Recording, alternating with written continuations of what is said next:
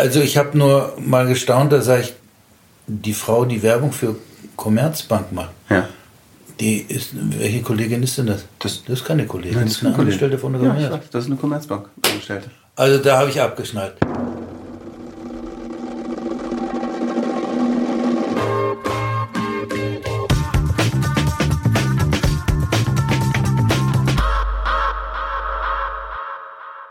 Was, was, was, was sehr spannend ist, ähm, der, es ist, ich, ich äh, beobachte das auch immer wieder, wie sich komplett der Qualitätsbegriff dreht gerade. Und das ist, ich will das gar nicht bewerten, aber was, was so in den letzten fünf Jahren passiert ist, ist, wir hatten eben mal kurz über Marken geredet, die von oben herab oder auf Augenhöhe reden. Ja.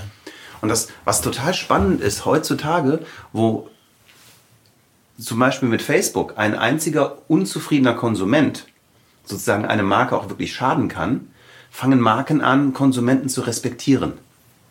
Und das führt im Umkehrschluss dazu, dass sie versuchen, auf Augenhöhe zu kommunizieren.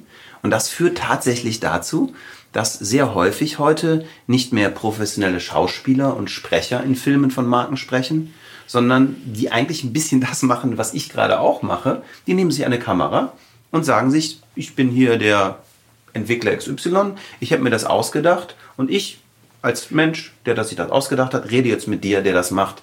Und das ist eigentlich eine sehr spannende Entwicklung, weil einerseits nimmt so das, was unsere Maßstäbe von professioneller, wertvoller Kommunikation sind, komplett weg. Auf der anderen Seite ist es eine, eigentlich eine Stärkung von Konsumenten und Demokratisierung von, von Kommunikation im Gegensatz zu früher. Also es ist ein, ich beobachte es einfach sehr und finde es super spannend gerade, was da passiert. Naja, es ist aber eine Entprofessionalisierung. Absolut.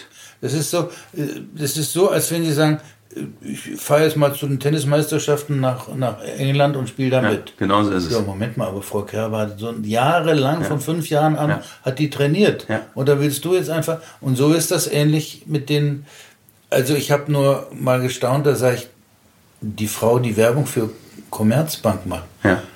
Die ist, welche Kollegin ist denn das? Das- das ist keine Kollegin, Nein, das ist eine Angestellte von der ja, Commerz. ich weiß, das ist eine Commerzbank Angestellte. Also da habe ich abgeschnallt. Also früher hat man gesagt, du nimmst ihm die Arbeitsstelle weg, du nimmst Ja. den Posten weg, du nimmst die Gage weg. Die macht das wahrscheinlich auch umsonst. Wahrscheinlich ja.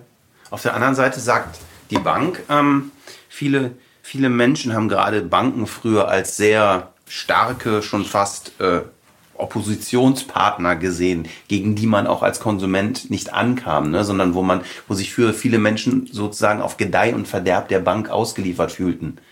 Und die Idee dahinter ist eben, dass die Bank sagt, du guck mal, wir sind auch nur Menschen und das ist eine von uns. Ja.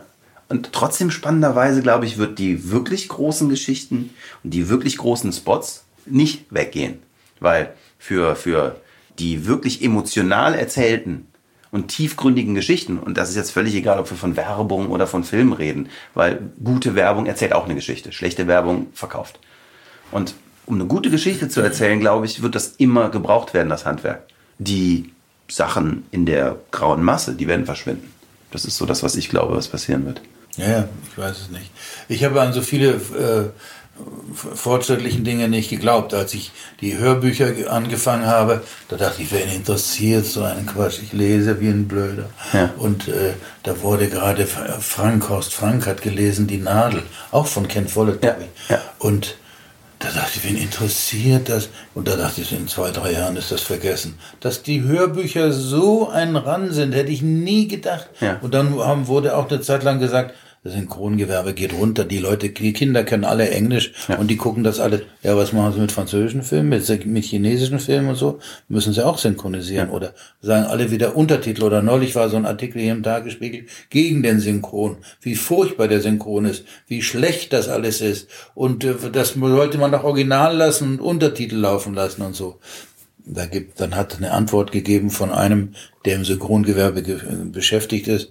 Der hat lang geschrieben, dass es äh, gar nicht so viele Leute gibt, die, die reden auch so schnell im Original, die so gut Englisch können, dass sie das alles sofort begreifen können und so weiter. Also jedenfalls, ich hätte das auch nie gedacht, dass das Synchrongewerbe so einen Aufschwung nimmt. Nie.